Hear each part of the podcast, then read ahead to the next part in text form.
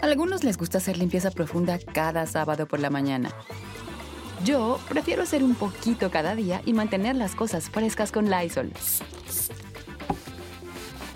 El limpiador multiusos de Lysol limpia y elimina el 99.9% de virus y bacterias. Y puedes usarlo en superficies duras no porosas de la cocina, baño y otras áreas de tu casa. No solo limpies, limpia con Lysol. Con Verizon, mantenerte conectado con tus seres queridos es más fácil de lo que crees. Obtén llamadas a Latinoamérica por nuestra cuenta con Globo Choice por tres años con una línea nueva en ciertos planes al Nemery. Después, solo 10 dólares al mes. Elige entre 17 países de Latinoamérica como la República Dominicana, Colombia y Cuba. Visita tu tienda Verizon hoy. Escoge uno de 17 países de Latinoamérica y agrega el plan Globo Choice elegido en un plazo de 30 días tras la activación. El crédito de 10 dólares al mes se aplica por 36 meses. Se aplica en términos adicionales. Se incluye hasta 5 horas al mes al país elegido. Se aplican cargos por exceso de uso. Bienvenidos, ¿cómo les va? Me da muchísimo gusto saludarlas, saludarlos a todas y a todos ustedes.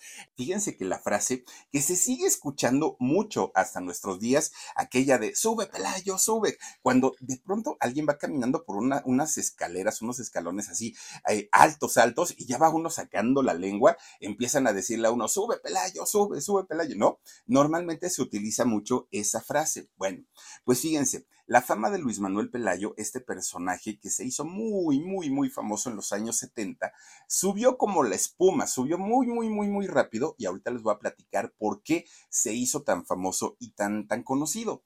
Pero de repente, en pleno ascenso de su carrera, cuando era más famoso, cuando la gente lo quería muchísimo, de pronto un día, ¡pum! Desapareció. Oigan, pues ¿qué se lo comió la tierra? ¿Qué le sucedió a don Pelayo? Nadie sabía qué había pasado con él y fueron 10 años en donde prácticamente estuvo en el olvido. Fíjense nada más, después de dar tantos y tantos éxitos y generarle a Televisa muchísimo, muchísimo dinero. Y cuando regresa después de esos 10 años, regresa al medio, pero su carrera ya no fue la misma.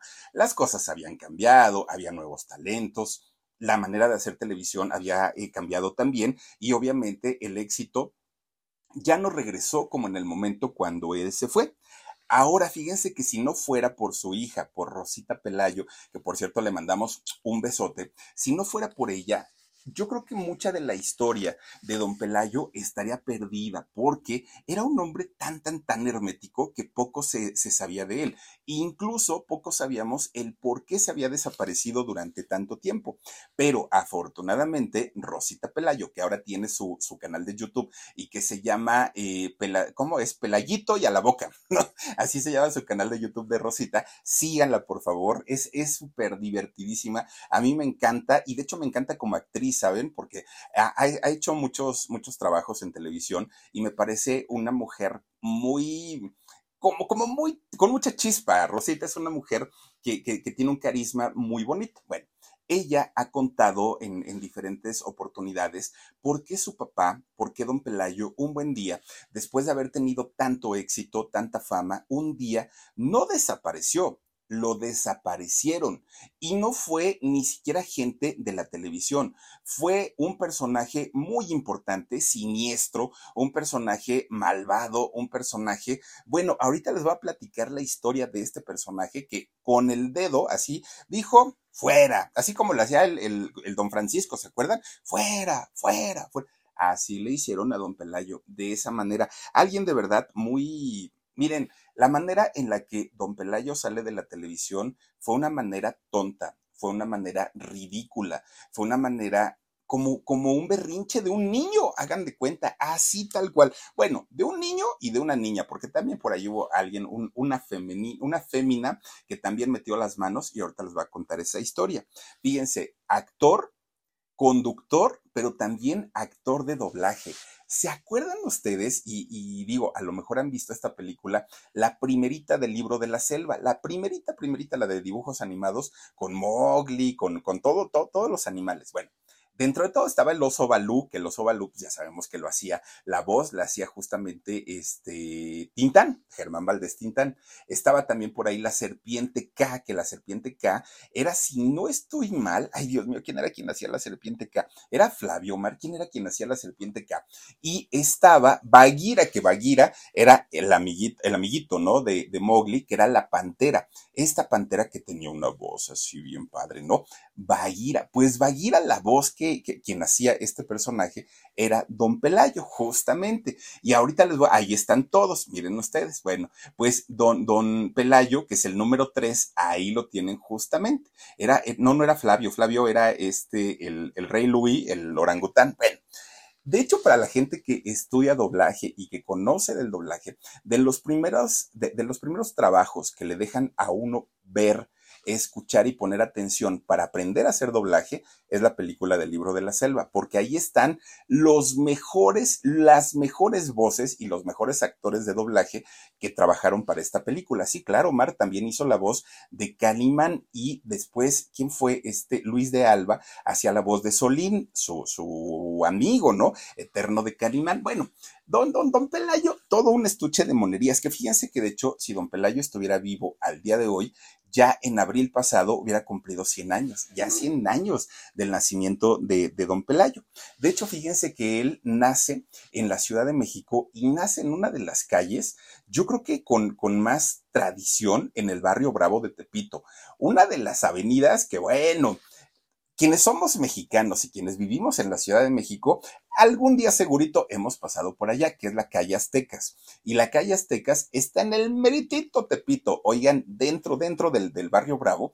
Y cuando nace eh, don Pelayo, imagínense hace 100 años, le toca nacer en, en la época de las vecindades, en la época donde mucha gente de provincia llega a vivir a la Ciudad de México buscando, ¿no? Pues una un, una mejor vida para su familia, para los hijos, para los nietos. Y fíjense que el, padre de Pelayo, que fue don Manuel Pelayo, José Manuel Pelayo y Ramírez Castillo, era el nombre de, del papá de, Luis, de Luis Manuel, resulta que llega a vivir ahí con su esposa María Luisa Ortega.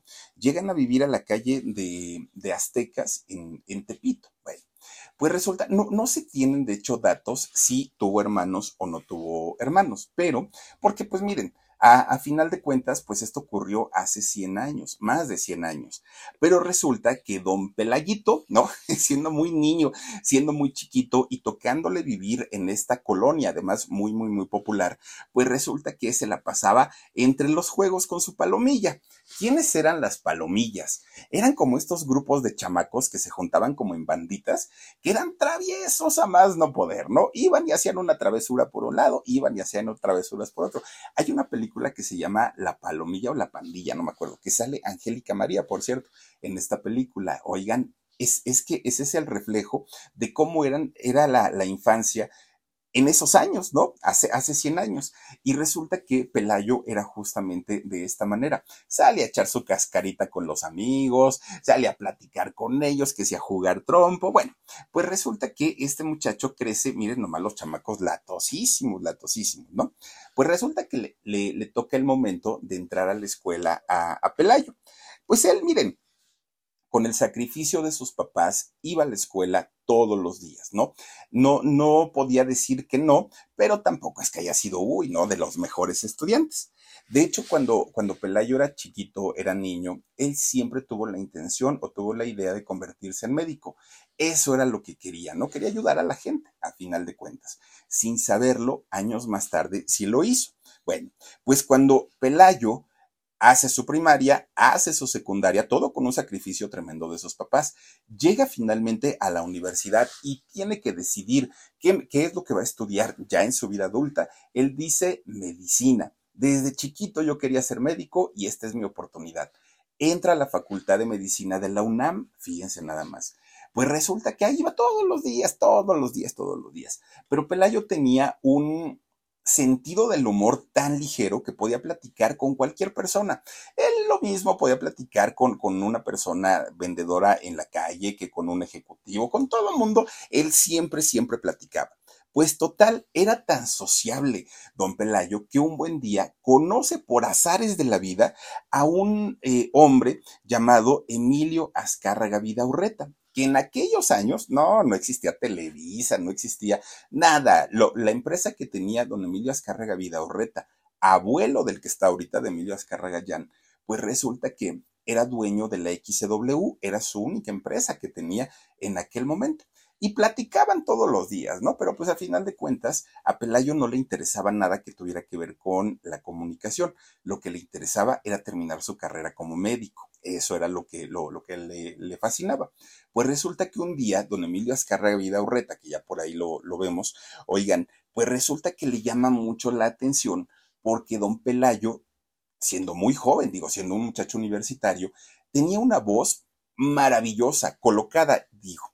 Eh, un, ejemplo es Bagheera, la, pantera del libro de la selva. Escuchen ese, ese tono de voz, escuchen esa manera de hablar de este señor y bueno, realmente puede enamorar su voz. Resulta que don Vida Urreta le, le, decía, oye muchacho, tienes una voz muy bonita, registras muy bonito, pareces locutor.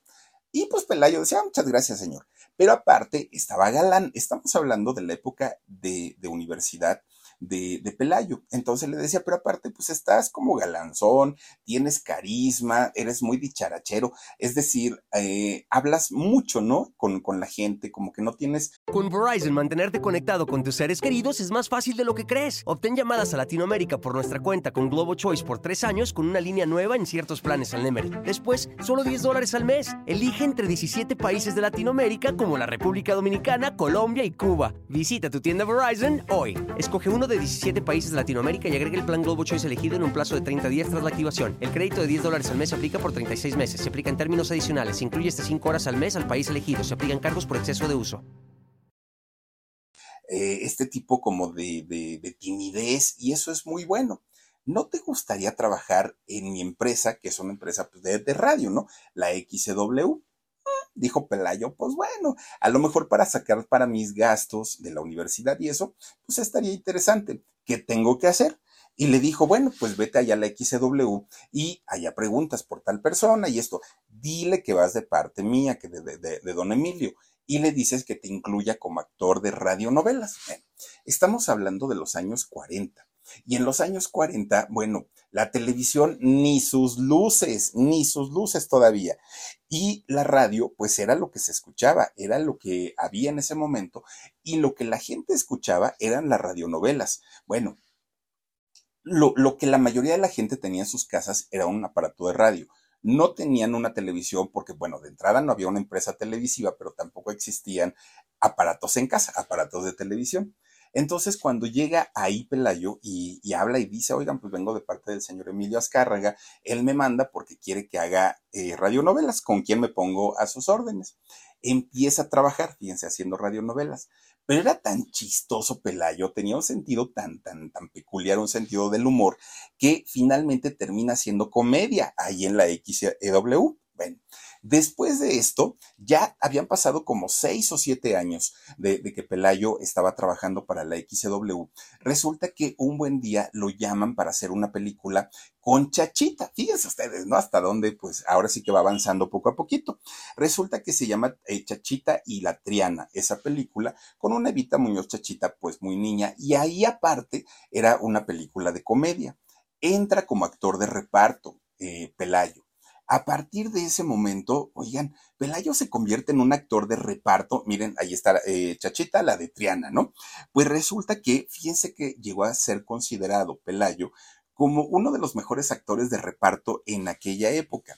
Y desde los años 40 hasta los años 60, Pelayo se convierte en eh, Nunca protagonizó, nunca, pero sí llegó a trabajar con un Tintán, llegó a trabajar con Mauricio Garcés, llegó a trabajar con Pedro Infante. Es decir, se convierte en una pieza importante de la época de oro del cine mexicano, pero pues no le alcanzó nunca para, para ser un protagónico. Bueno, pues resulta que eh, empieza, aún hasta con Don Cantinflas, imagínense que trabajó. Algo que supo hacer muy bien Pelayito fue eh, dejar de trabajar en la época de oro del cine mexicano y lograr entrar con mucho éxito al nuevo cine de los años 60, ya con nuevas temáticas, con nuevos galanes, con, con una nueva tecnología, y él logra, fíjense, traspasar sin mayor problema ese tipo de cine. Bueno, pues su carrera, ahí iba, ¿no? Pues digo, como actor de reparto.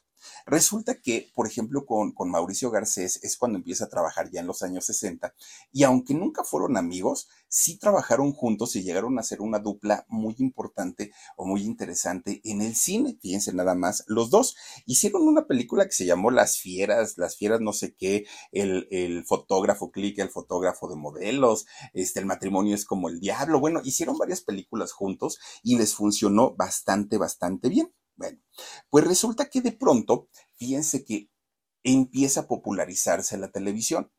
Cada vez más personas tenían un aparato en casa y además ya existían dos empresas televisivas, una perteneciente a la familia Sada de Monterrey, que tenían ellos el Canal 8 aquí en la Ciudad de México, y otra eh, familia que era la familia Escárrega y que tenían Telesistema Mexicano, ¿no? Bueno, pues resulta que entonces poco a poquito, ya con la experiencia que tenía Pelayo en el cine, en la radio y además con los doblajes que hacía, todavía no hacía el libro de la selva, pero con los doblajes que ya comenzaba a hacer, pues lo empiezan a incluir en telenovelas.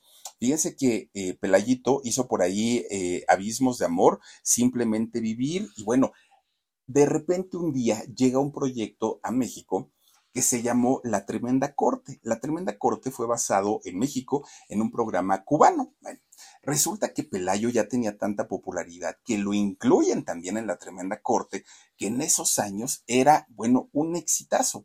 Hay pocos episodios de La Tremenda Corte en YouTube y miren, son de los más vistos y son de los más escuchados. Era una manera muy interesante de hacer radio. Bueno, pues resulta que tanta fama, tanto éxito, ahí va su carrera, ¿eh? Despuntando, pues hicieron que empezara a ganar bien, a ganar su dinerito y de pronto el amor llegó a su vida fíjense nada más, eran pues los años 40 cuando de pronto conoce a una mujer llamada Berta Rangel con ella se casa, ¿no? Luis Manuel Pelayo, pues digamos que hasta ahí todo bien.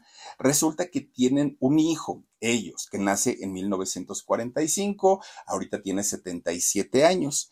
Fíjense que Alejandro, Alejandro eh, Pelayo, este señor que hoy tiene 77 años, actor, director eh, de cine, hoy dirige la Cineteca Nacional nomás para que se den ustedes una idea. Bueno, pues este matrimonio que tuvo con Berta no duró mucho tiempo, estuvieron algunos años juntos y finalmente se divorcian. Fíjense que cuando se divorcia, se divorcia Berta de Pelayo, Berta se vuelve a casar y se casa con un hombre llamado Higinio Paredes. Con este hombre llamado Higinio Paredes tienen a una hija, ¿no? De nombre Beatriz. Beatriz Paredes, aquella mujer que ha militado en el PRI durante, bueno, en el Partido Revolucionario Institucional, este partido político en México, haya estado prácticamente toda su vida. Beatriz Paredes usa una, un atuendo muy mexicano, canta ella, aparte de todo, y se ha postulado para ser jefa de gobierno, ha sido diputada, bueno, ha tenido cantidad y cantidad de, de cargos políticos. Resulta que Beatriz Paredes, este, ¿quién es ahí, Omar? Por favorcito, nada más coméntame. Fíjense que Beatriz Paredes es hermana de, o media hermana, ¿no? De Alejandro, del primer hijo de, ah, es Beatriz de joven. ¿Cómo crees, Omar? No se parece. A ver, ponle, si tienes una actual, este, o no tan actual, por lo menos de cuando era reconocible, porque ahora ahí no la ubico. Bueno, pues resulta que fíjense que no tiene nada que ver Beatriz Paredes con Rosita Pelayo, nada, porque fue hija de la primer pareja de su papá, pero no tiene absolutamente nada que ver con, con ella. Bueno, pasa el tiempo y Luis Manuel Pelayo se casa con eh, Rosa María y con Rosa María es cuando tiene a su hijita este, Rosita, a su hijita Rosita que hoy tiene 64 años y que nació en 1958 es Rosita Pelayo quien sigue los pasos de su papá. Ha hecho teatro, ha hecho eh, programas de televisión, ha hecho telenovelas. Bueno, Rosita, ya les digo, a mí me encanta, ¿eh? Y, es un talento. Rosita Pelayo debuta en, en, la televisión en Cachún Cachún Rara. Fíjense, es el programa donde se le vio por primera vez a Rosita Pelayo y que hoy por hoy batalla un poquito también con su salud. Y bueno, nuevamente le mandamos un beso. Actriz de cine, actriz de, eh, perdón, actriz, sí, actriz de cine, actriz de televisión, actriz de, de teatro y con este nuevo proyecto que tiene ahora que se llama Pelayito y a la boca. Bueno, pues resulta en YouTube, ¿no? Ahí lo tienen. Pues miren, resulta que eh, María, eh, Rosa María Vargas, ella se convierte, la mamá de Rosita Pelayo, se convierte en la pareja de, Pelayo, la, la, última, ¿no? La que estuvo con él hasta el momento en el que él fallece. Estuvo hasta sus últimos días de vida. Bueno, pues miren, a pesar de que Pelayo no había protagonizado ni telenovelas ni tampoco cine, siempre se le reconoció como un actor de, de reparto, pero de los mejores actores, pues resulta que le alcanza para que un día le hablen nuevamente del XCW y le digan, Pelayo, tenemos un proyecto bien interesante. Estamos creando al primer superhéroe mexicano. Sí, ahí existe Batman, Robin, ah, bla, bla, bla, bla. Pero ¿qué crees que queremos hacer? Una historieta, bueno, una radionovela, ¿no? Con un personaje 100% mexicano. Y esta historieta era nada más ni nada menos que la de Calimán. Uy, bueno. Abuelita de Batman, calzones de Calimán, decía el dicho, ¿no? Calimán se convierte en un personaje amado, querido, respetado, de la mayoría, yo creo que de nuestros padres. ¿Quién no escuchó a Calimán y a su fiel este, amigo Solín? Yo creo que la gran mayoría. Calimán se convierte en un personaje, uff, bueno, de, aparte por esos poderes telepáticos, ¿no? Que tenía. Y la voz, y quien ponía la voz de Calimán era nada más ni nada menos que don Luis Manuel Pelayo. Bueno, pues resulta que la voz de su inseparable amigo y muy fiel Solín era don Luis de Alba. Fíjense, ellos dos le dieron vida a este personaje, que a estos personajes que además se convirtieron posteriormente en una historieta. Y posteriormente la historia fue llevada al cine para que veamos, pues, ahora sí que el éxito que tenía eh, Pelayo en aquellos años. Bueno, eran por ahí de 1962, 63, cuando esta historieta estaba a todo lo que da y muchos de los mexicanos o compraban las historietas o iban al cine o la escuchaban en radio. Bueno, pues resulta que, fíjense que con Verizon, mantenerte conectado con tus seres queridos es más fácil de lo que crees. Obtén llamadas a Latinoamérica por nuestra cuenta con Globo Choice por tres años con una línea nueva en ciertos planes al Nemery. Después, solo 10 dólares al mes. Elige entre 17 países de Latinoamérica como la República Dominicana, Colombia y Cuba. Visita tu tienda Verizon hoy. Escoge uno de 17 países de Latinoamérica y agrega el plan Globo Choice elegido en un plazo de 30 días tras la activación. El crédito de 10 dólares al mes se aplica por 36 meses. Se aplica en términos adicionales. Se incluye hasta 5 horas al mes al país elegido. Se aplican cargos por exceso de uso para muchas familias que todavía no tenían televisión en aquellos años, era una delicia sentarse eh, en, alrededor del radio y poner esta radionovela y escuchar esas voces increíbles y maravillosas. Pues resulta que para los años 70, ya cuando, cuando entra esta década, de pronto una familia de, de Monterrey lo buscan, ¿no? La familia Sada. Y buscan a Luis Manuel y le dicen, oye, es que tenemos un, un proyecto para nuestro canal.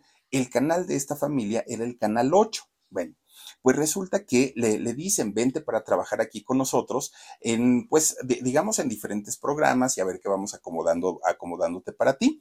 En ese momento, el Canal 8 era la única competencia directa que tenía Telesistemas Mexicanos que Telesistema Mexicano era propiedad de Emilio Azcárraga Vida Orreta, ¿no? Aquel que de muy joven invitó a, Pelayo a trabajar a la XCW.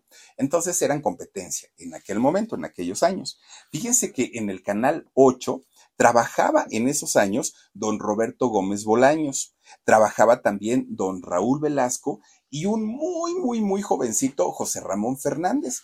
Es, es decir, este Canal 8 tenía un potencial porque tenía talento, los que le alcanzaba para darle batalla al Canal 2 o al canal de Emilio Azcárraga.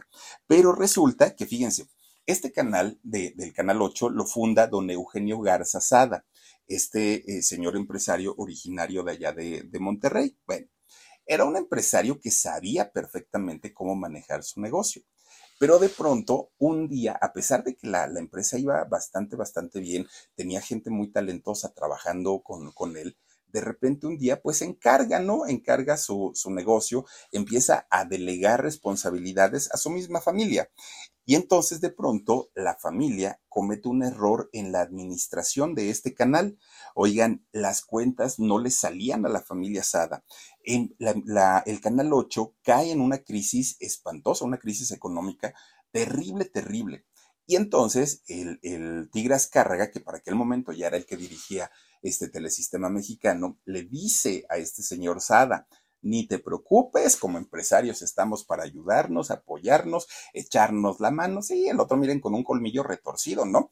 Y entonces le dice, ¿por qué no fusionamos nuestras empresas, nuestros canales? Y vas a ver que de esta manera pues vamos a salir adelante y bla, bla, bla, bla, bla. El tigre sabía perfectamente que era su competencia directa y que eran los que le daban vuelta con la audiencia. Pues resulta que a Don Sada ya no le queda de otra, porque dijo, bueno, pues, está bien, digo, una, o es perder mi empresa o fusionarme y rescatar lo que sea, ¿no? Pues el tigre lo primero que hace es quedarse prácticamente con todos los contenidos que eran y pertenecían al Canal 8. Entre ellos, todos, todos, todos, se quedó con Raúl Velasco, se queda con el Chavo del 8, se queda con, con Pelayo, se queda con todo el personal que trabajaba en aquel momento en el Canal 8. Imagínense nada más. Posteriormente, este eh, telesistema mexicano, una vez ya fusionado con el Canal 8, se convierte en televisión vía satélite. Años más tarde se convierte en lo que hoy conocemos, o pues sí, como la tremenda Televisa, ¿no? Y fíjense que ya convertidos en, en una empresa importante como lo es Televisa, deciden ellos lanzar a quienes se iban a convertir en sus grandes figurones, ¿no? En sus cartas fuertes.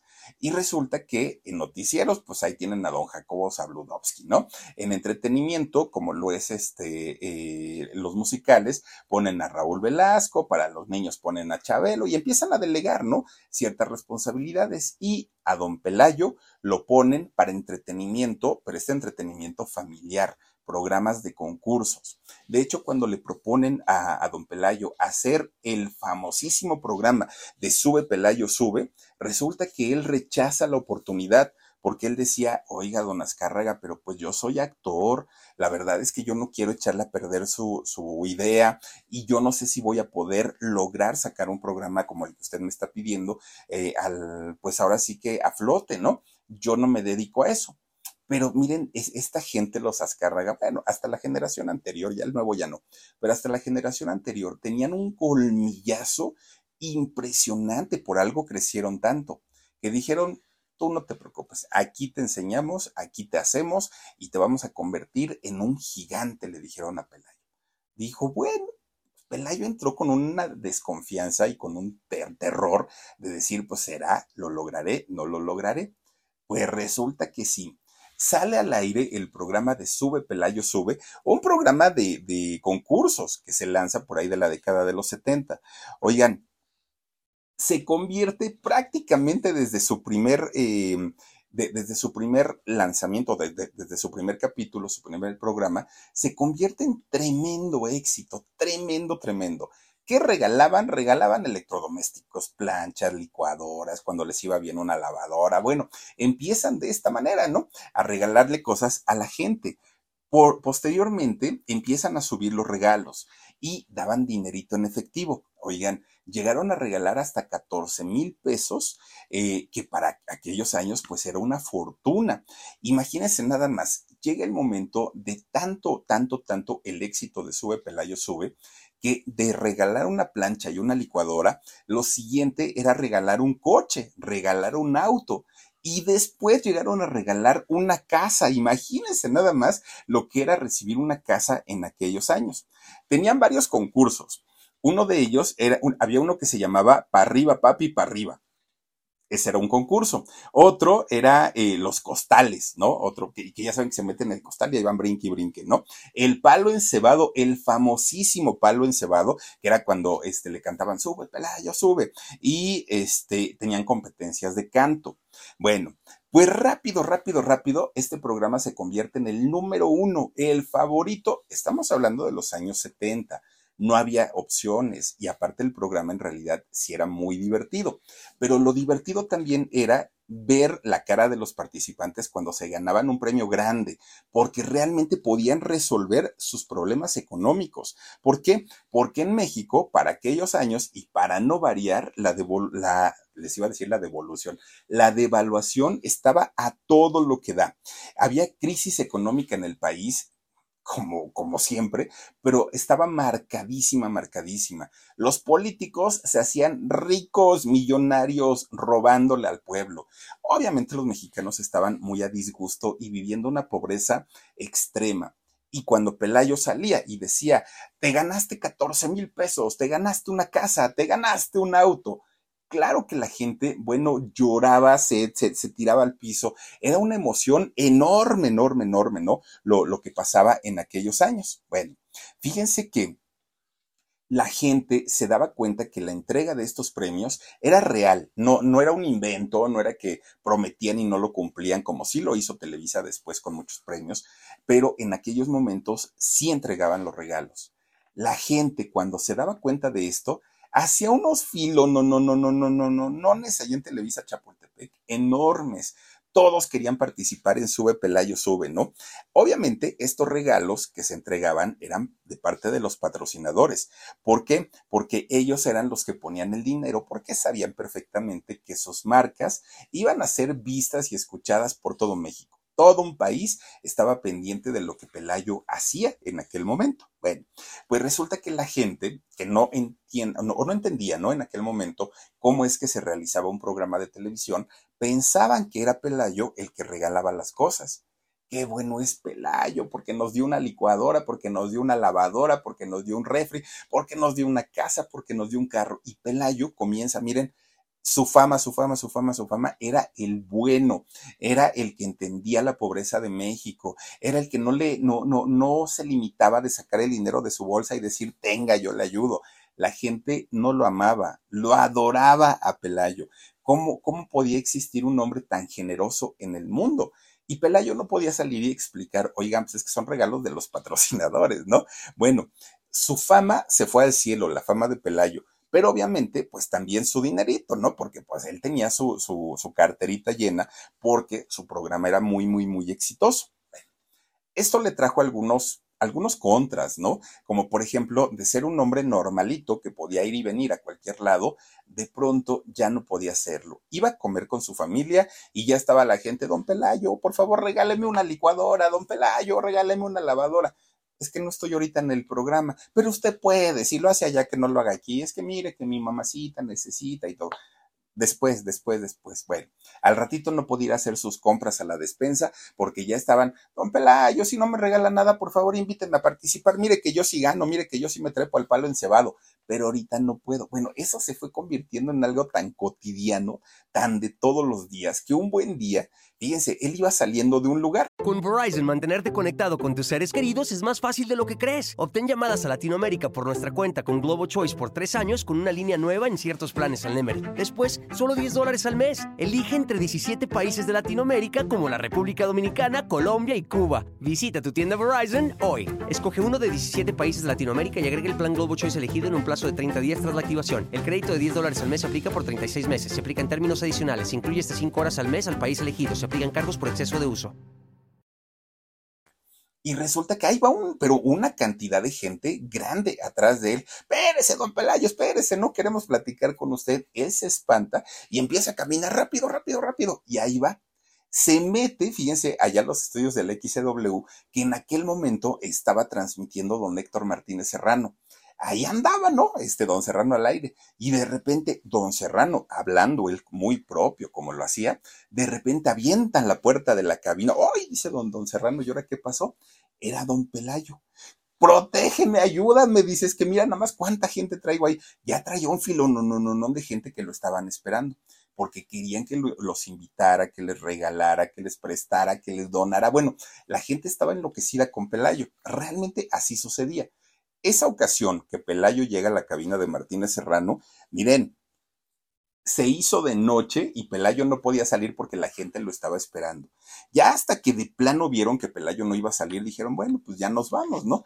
Pero a, ese extremo llegó la fama de, Luis Manuel Pelayo, un, personaje que se ganó el cariño de mucha gente, pero que al, al mismo tiempo, pues obviamente le perjudicaba por ese lado. Rosita y, Rosa María, su, mujer, estaban felices de la vida y les causaba mucha gracia ver lo famoso que era, eh, pues, eh, su esposo y su papá, ¿no? Bueno, pues resulta que poco a poquito la, la fama y, y sobre todo algo a lo que no estaba acostumbrado Pelayo, pues ya le comenzaron a pesar tanto que un buen día dijo, Oiga, señor Azcárraga, deme chance, me quiero ir a Estados Unidos un ratito a despejar porque de verdad ya no aguanto, ¿no? Es mucha la presión de la gente, todo el tiempo, bueno, me hablan a mi casa por teléfono, yo no sé quién les da el número, me corretean para todo, la deje, mira, descansar unos días.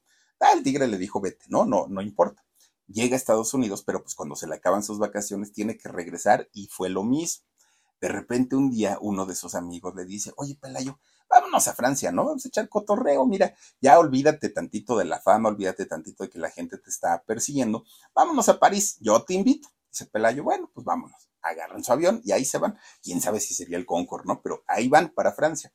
Resulta que llegan y le dice el amigo, mira, nos vamos a ir al Moulin Rouge, ¿no? Nos vamos al Molino Rojo, allá la vamos a pasar bien, bien a todo dar y no sé qué, no sé cuánto. Es más, ya invité a dos amigas y mira, pues ya sé que tú eres casadito y que no quieres poner el cuerno ni nada, pero por lo menos para platicar y que no estemos nada más nosotros, pues ahí viéndonos las narices tan feas. Y entonces resulta que llegan a este lugar, ¿no? Tan, tan bonito. Y resulta que, este, ya estando ahí, pues él dijo, ay, vaya, por lo menos aquí nadie me conoce, por lo menos ya estoy aquí como que muy, muy tranquilito. Y de repente, conforme fue avanzando la noche, alguien voltea y lo ve y le grita, sube, Pelayo, sube. Bueno, hizo tanto coraje Pelayo que dijo, bueno, ni en Francia me van a dejar tranquilos, ya me voy. Agarró y se fue y dijo, ya no quiero salir, ya quiero que este programa acabe, ya quiero que, que, que, pues de repente un día pueda yo hacer mi vida normalita, ¿no? Normalita como, pues como lo hace cualquier persona. Fíjense que esa parte no fue la peor en la vida de Pelayo, no ser el más popular, ser el más querido, ser el al que la gente más quería, el más amado, pues ¿qué creen? Despertó la fama, perdón, despertó la envidia, la envidia tan fuerte y, y de una manera tan, tan tonta y tan absurda del mismísimo presidente de la República, así como lo escucha. Fíjense que de repente un día, la gente, la misma gente solita, ¿no? Empieza a decir, Oigan, pues a ustedes les gusta el trabajo de Pelayo, no, pues que sí, ¿no? Y aparte el señor es bien bondadoso, bien generoso, nos regala cosas, da dinero, ayuda a la gente y todo el rollo. Y entonces empiezan a hacer una campaña, el público, así tal cual, empieza a hacer una campaña para juntar llaves, llaves para abrir la puerta y hacer una estatua de, de, Pelayo. Igualita como se le hicieron al Papa, a Juan Pablo II, igualita, igualita. Obviamente, pues miren, la Secretaría de Gobernación, que es quien tenía que dar el permiso para poder hacerla y después colocarla en algún punto de la ciudad, manda llamar a este comité y les dice, no, señores, ¿cómo creen? Están locos. Oigan, pues, ¿quién es este hombre como para que le tengamos que hacer una, una estatua? Y la gente le dijo, oiga, señor, este secretario de gobernación, pero si usted no, ustedes no la van a pagar, la va a pagar el pueblo. El pueblo es quien quiere mucho a este personaje. Denle chance. Nosotros la hacemos y ustedes nada más díganos dónde la podemos colocar. Pues le cerraron todas las puertas y no se pudo hacer eh, esta situación. Bueno, pues miren, de la noche a la mañana, así de la noche a la mañana, un buen día, aquel programa que estaba en el top, que era lo mejor que había en, aquel momento, pues resulta que sale de la televisión con patrocinios, con compromisos comerciales, o sea, todo, todo, todo, y no le importó al, al señor Azcárraga al Tigre, de pronto desapareció Pelayo. ¿Qué fue lo que pasó? ¿Qué fue lo que sucedió? Pues miren, es misma Rosita quien de pronto pues empieza a decir poco a poquito todo lo que había ocurrido. ¿Qué fue lo que ocurrió o qué fue lo que sucedió? Para aquel momento estaba en el gobierno nada más ni nada menos que don Luis Echeverría Álvarez. Él era el presidente que entró en 1970 y salió en 1976. Este eh, eh, ahora expresidente de, de la República Mexicana. Bueno, En esos años, el priismo, que fue el, partido oficial durante muchos años, más de 80 años, en México, estaba a todo lo que da, ¿no? Ahí está, miren, este personaje. Bueno, él, el presidente, el preciso, bueno, era el más respetado, sí, pero por obligación, no porque la gente lo quisiera, no porque sea popular, no, no, no, no, no, él imponía todo esto, ¿no? Resulta que ahí tienen que un día, don, don Luis Echeverría va a una zona arqueológica. Y entonces en aquellos años todavía se podía subir a las pirámides. Hoy ya no, porque como pues, la mayoría de los mexicanos somos, pues no cuidamos, ¿no? Ya no nos permiten, pero en, aquellos años sí. Entonces el presidente, en un acto oficial, empieza a subir la pirámide. ahí va para arriba. Pues no de repente que le empiezan a gritar, toda la gente le empieza a gritar, para arriba, papi, para arriba, papi, que era uno de los concursos de Pelayo. Pues resulta que Echeverría se pone furioso, furioso, furioso, pero su gente, la que llevaba al lado, le dice, señor, sonría, porque este señor Pelayo es muy popular, la gente lo quiere. Entonces, no vaya usted a poner ahorita cara de fuchi, quítela y sonría, por favor. Ya sale el otro, ah, pues ya que le quedaba, ¿no? Pues ahí está, desde ahí ya empezaba así como que, bueno, ¿y este tal Pelayo quién es? De repente un día estaba en un campo militar, don Luis Echeverría y resulta que le tocaba hacer una ceremonia de izamiento de bandera, es decir, subir la bandera, ¿no? Al, asta. Y de repente, como era el asta bandera y estaban ahí pues, pues, con la bandera y en un acto oficial, de repente a lo lejos la gente que estaba fuera del campo empiezan a gritarle, sube Pelayo, sube, sube Pelayo, sube. Bueno, el señor hizo un berrinche, pero berrinche de aquellos, ¿no? Por se le subió la sangre a la cabeza nuevamente su gente le empieza a decir, señor, tranquilícese, ese señor Pelayo es muy conocido y la gente lo quiere mucho. ¿Más que a mí? Bueno, sí, señor, más que usted. Es que eso no puede ser posible, decía don Luis Echeverría. Bueno, pues resulta que algo que él no entendía, Luis Echeverría, como un personaje del pueblo que había nacido en Tepito, fuera más popular, más amado, más querido y más respetado que el propio presidente. Y él sabía, Luis Echeverría, que la gente lo odiaba. No lo querían. Bueno, tal les voy a contar más. El amor que la gente le tenía, la popularidad, todo eso de lo que gozaba Pelayo, lo debería tener el presidente y no lo tenía. Luis Echeverría Álvarez estaba celoso, fíjense nada más, ser el, hombre más importante del país y sentir celos de un personaje televisivo, pues como que no checan, ¿no? Pues dice uno, bueno, pues está bien, pero el problema es que Luis Echeverría era un hombre soberbio, más no poder, megalómano, caprichoso, pues como la gran mayoría, ¿no? de los presidentes, sin contar que fue uno de los pésimos, de los pésimos presidentes que hubo en México. Era antisocial, no tenía nada de carisma, bueno, era poco, poco divertido, era, era un represor nato. Eh, Luis Echeverría ha sido una de las peores pesadillas para el país. Y miren eh, para escoger tenemos muchísimos, son Salinas de Gortari, Miguel de la Madrid, López Porte, todos los que quieran ustedes han sido una pesadilla, pero este señor les dijo, quítense que ahí les voy. Ven, este hombre, Luis Echeverría Álvarez, fue un abogado, él, él egresó de la Escuela de Jurisprudencia.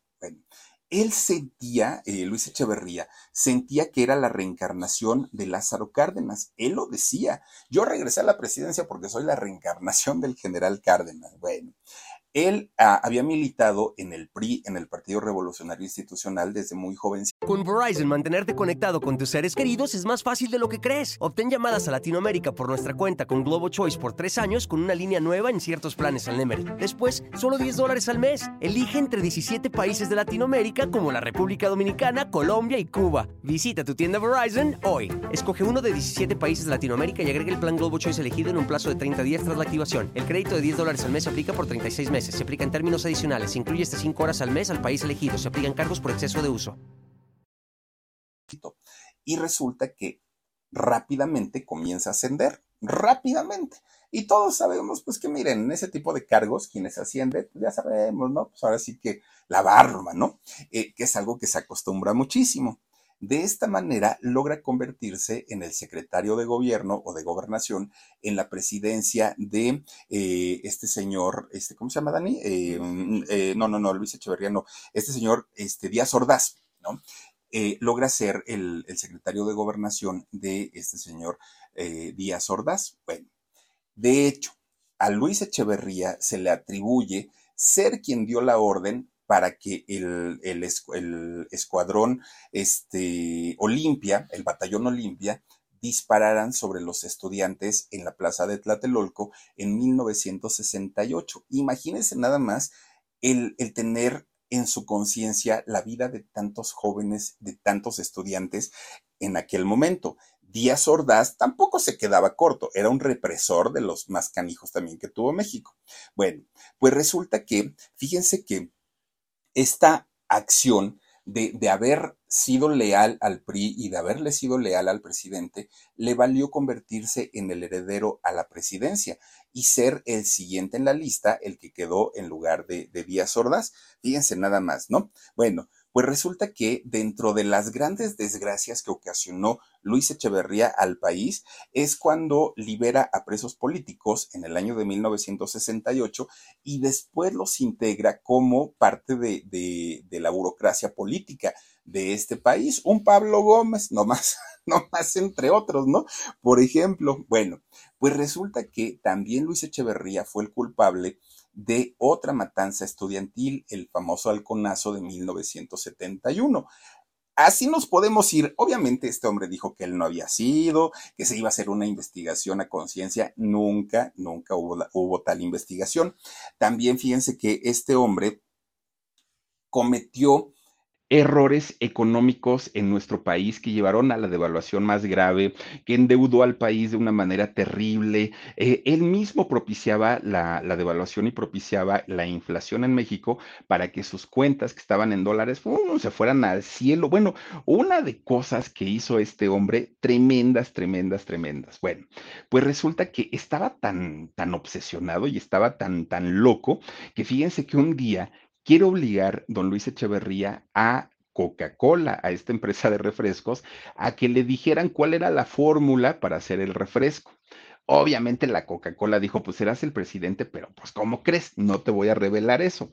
Como no se lo dijeron, de repente un día, oigan, pues no manda su carta para postularse como, como este candidato para recibir el premio Nobel de la Paz. O sea, un hombre que de verdad estaba bastante, bastante mal de su cabeza, bastante. Bueno, como no se lo dieron el, el premio, este, el, este, ¿cómo se llama? El Nobel de la Paz, pues resulta que fue a la ONU y en la ONU dijo, oigan, es que vengo a proponerme como secretario general de las Naciones Unidas. No, bueno, que así lo patean y lo sacan de, de, allá de la ONU. Bueno, era un hombre vanidoso a más no poder, exageradamente vanidoso. Además, además de tenerle mucho coraje a Pelayo, porque Pelayo había logrado lo que él no había podido, ni siquiera la fuerza, también fíjense que eh, vetó en aquellos años a un periodista del Excelsior llamado Julio, Julio Scherer. A él también lo, lo vetó. Bueno, de hecho, lo vetó porque sacó un artículo que hablaba, pues mal, ¿no? De, de Luis Echeverría. En aquellos años el chayote estaba, bueno, si ahora nos quejamos, en aquellos años estaba peor. Entonces el gobierno pagaba nóminas exageradas a todos los periodistas que tenían que hablar bien de su gobierno. Y entonces este señor Julio, Julio Scherer, pues no lo hizo y lo, lo votó. Lo mismo que le pasó a Carmen Aristegui, lo mismo que le pasó a este señor, este, el de monitor, ¿cómo se llama? Este Omar. Recuérdame, por favor, a don eh, chécame, Dani, ¿cómo se llama el, de monitor? Este, ay, se me, fue, fíjense el, nombre de él. Es José Gutiérrez Vivó.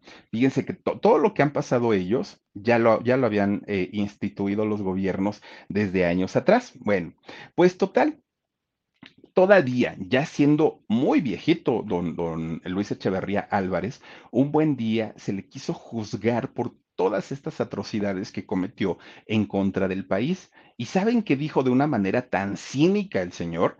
Ay, pero esos delitos ya prescribieron. Así lo dijo don Luis Echeverría. Bueno, ya, o sea, más cínicos, ya ni de dónde, ¿no? Ya ni de. Ah, eso sí, fíjense que toda la familia de Echeverría viven por allá por San Jerónimo, está cuidada sus casas por militares, tienen una, viven en una de las mejores zonas, tienen cuadras y cuadras y cuadras que les pertenecen a ellos. No, no, no, una cosa asquerosa verdaderamente. Bueno, pues resulta que mientras Pelayo era uno de los hombres más queridos en, en, México. Este presidente, Luis Echeverría, por todo lo que les he platicado, en México nadie lo quería, nadie lo soportaba. Y resulta que eh, este Pelayo, teniendo esta fama tan de, de ser un hombre tan generoso, un día llega a su programa una mujer una mujer que llevaba a una niña. Y entonces entra al estudio ahí con Pelayo y le dice, señor Pelayito, usted que siempre ayuda, usted que es una gran persona, ayúdeme por favor. Fíjese que mi hija tiene leucemia y no tengo dinero para poder ayudarla. Haga algo. Todo esto era en vivo y Pelayo de pronto se quedó pero es que yo no soy el dueño del dinero, yo no soy el de los patrocinios, yo no puedo hacer algo, pues que no me den la orden, ¿no? Decía Pelayo. Y entonces de pronto dijo, ¿qué hago? ¿Qué hago? Todo, todo estaba en vivo. Y entonces dijo, pues mira, yo no puedo hacer nada, pero se me ocurre algo. Si la compañera del señor presidente quiere, del señor presidente Echeverría, pues que ella seguramente nos está escuchando, porque este programa es un programa muy visto. Ella sí nos puede ayudar. ¿A quién se refería con decir la compañera? Pues se refería nada más ni nada menos que a María Esther Zuno, quien era esposa de Luis Echeverría. Fíjense que a ella, no, ella decía que no era la primera dama, otra, que ella no era primera dama, que era nada más la compañera del señor presidente, ¿no? Que ella no quería ese cargo, que no quería trabajar haciendo lo de este, el DIF, que ella, ella dijo que no. Y entonces así le decían, la compañera, en lugar de decirle la primera dama, era la compañera de Luis Echeverría. Pues resulta que esta mujer no era igual que su marido, era peor, peor, peor, peor, egocéntrica, berrinchuda, mandona, gastona. Ah, nada más imagínense, ¿no? Si, si, si hablar de, de su marido era un terror, hablar de la señora era mil veces peor. Pues resulta que sí, efectivamente, esta mujer que además le encantaba, le encantaba vestirse con trajes de teguana, y fíjense, los trajes de teguana son esos trajes típicos de la región del Istmo de allá de Oaxaca. Entonces son trajes muy vistosos, floridos, muy bonitos. Resulta que ella así vestía normalmente y así andaba en los pinos, en la casa presidencial.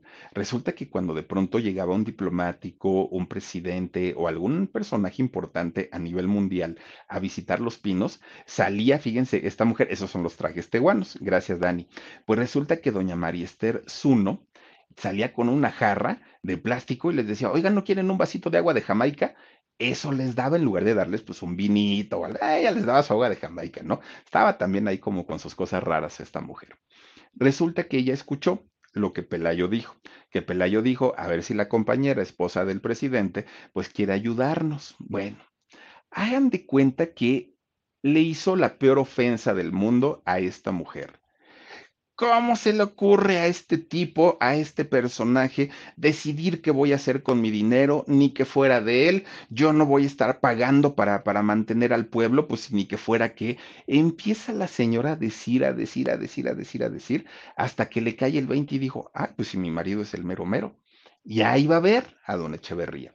Viejo, viejo, fíjate que este señor de la televisión ya me, ya, ya ofreció mi dinero, ya dijo que yo puedo ayudar a una chamaca que necesita, que, que, es, que tiene cáncer, pues yo qué problema tengo. No, si no se creen que eso de no dar medicamentos de, contra el cáncer es de ahorita, no, ya desde esos años. Resulta entonces que esta mujer se queja amargamente con su marido. El marido le dice, vamos a hacer dos cosas. Primero, ya te comprometieron frente a todo un país, no puedes decir que no. No, pero pues el dinero, el dinero ni es tuyo, es del pueblo, además. Pues ahora pues saca de ahí de, todo lo que ya nos robamos y este, ponle tantito, ¿no?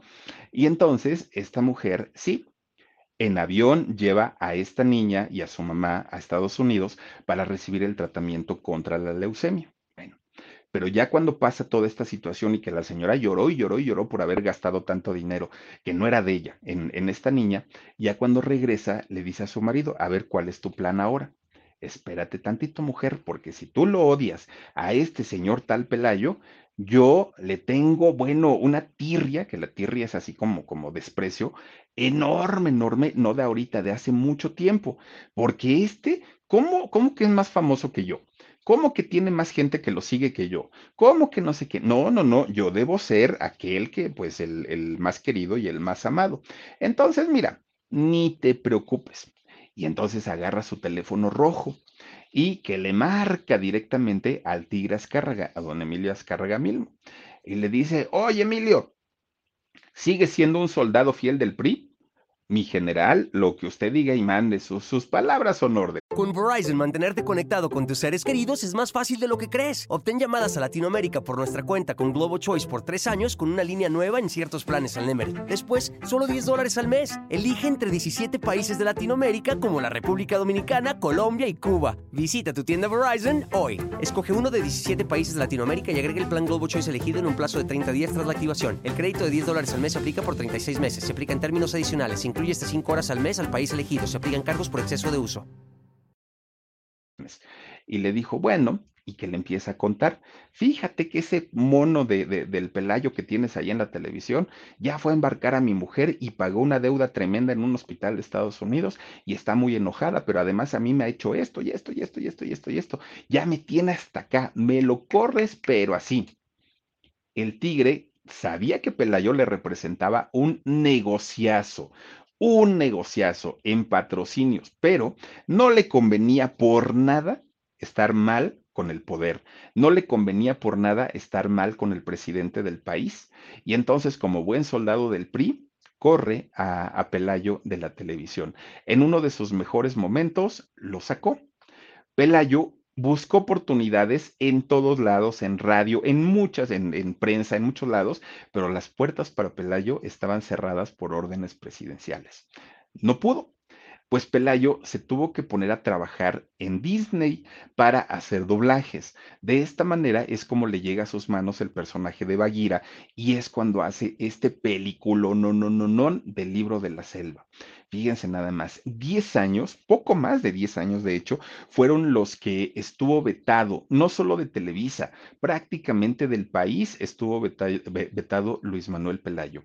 Él regresa prácticamente pues, a mediados de los 80 a querer trabajar, hizo películas, sí, hizo, de hecho, fíjense que participó en algunas de estas de las sexy comedias, por ahí estuvo eh, Pelayo trabajando, pero ninguna de las películas que él hizo, pues se asemejó a, o tuvo el éxito, ¿no? Que, él había tenido en, su programa de televisión. La última película que hizo la, la, filmó en 1990, bueno, la filmó antes y se estrenó en el 90, La buena, la mala y la golfa, así se llamó.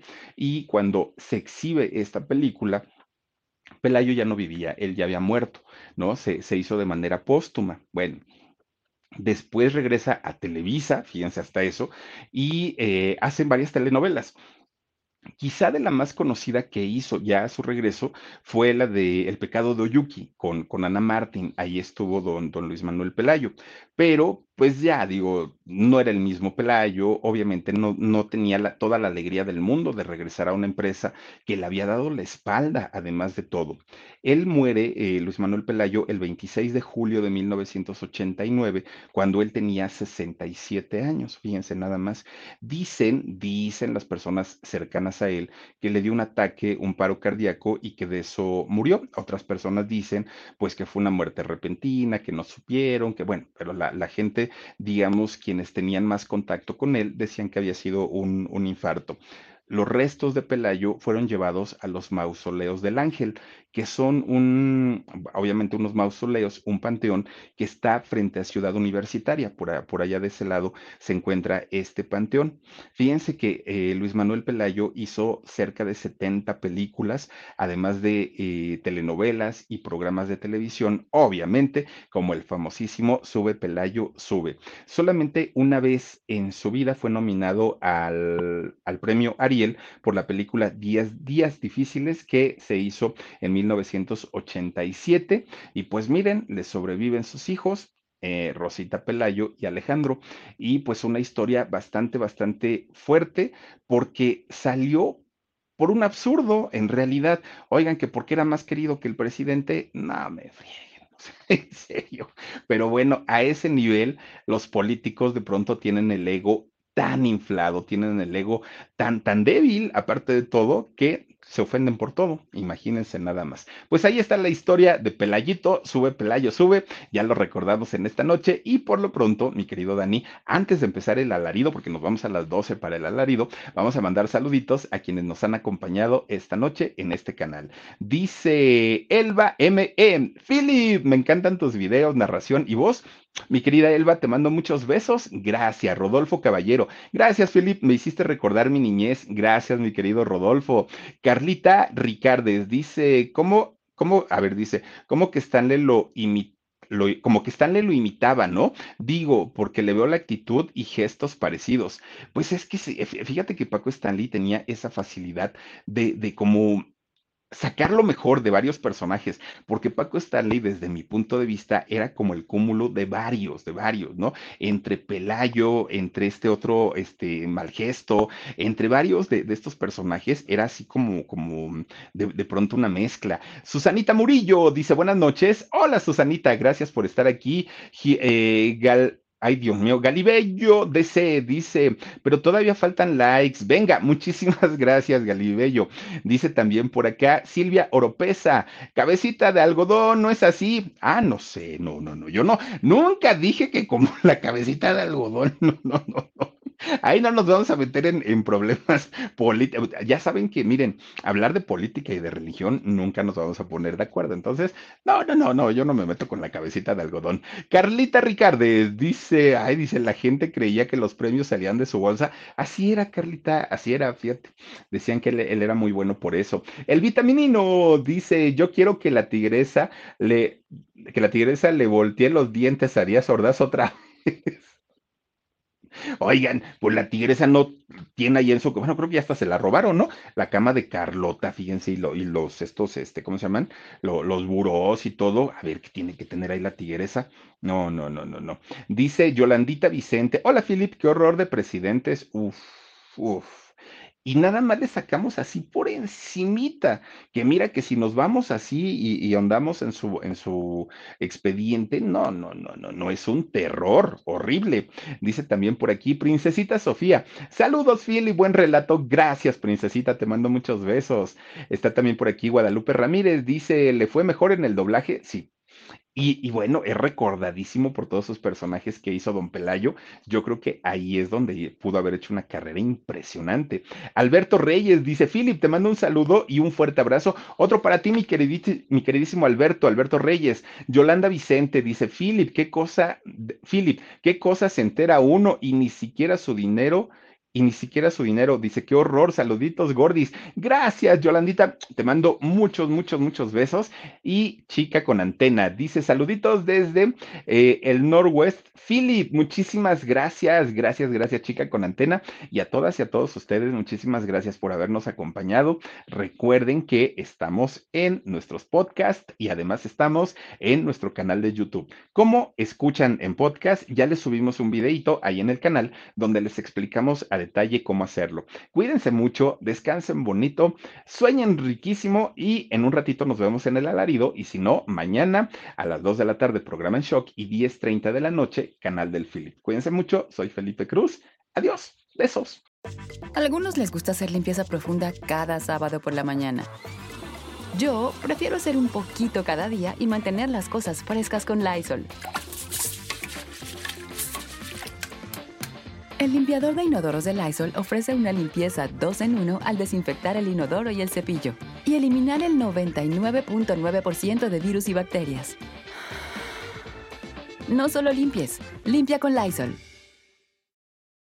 Con Verizon, mantenerte conectado con tus seres queridos es más fácil de lo que crees. Obtén llamadas a Latinoamérica por nuestra cuenta con Globo Choice por tres años con una línea nueva en ciertos planes al Nemery. Después, solo 10 dólares al mes. Elige entre 17 países de Latinoamérica como la República Dominicana, Colombia y Cuba. Visita tu tienda Verizon hoy. Escoge uno de 17 países de Latinoamérica y agrega el plan Globo Choice elegido en un plazo de 30 días tras la activación. El crédito de 10 dólares al mes se aplica por 36 meses. Se aplica en términos adicionales. Se incluye hasta 5 horas al mes al país elegido. Se aplican cargos por exceso de uso.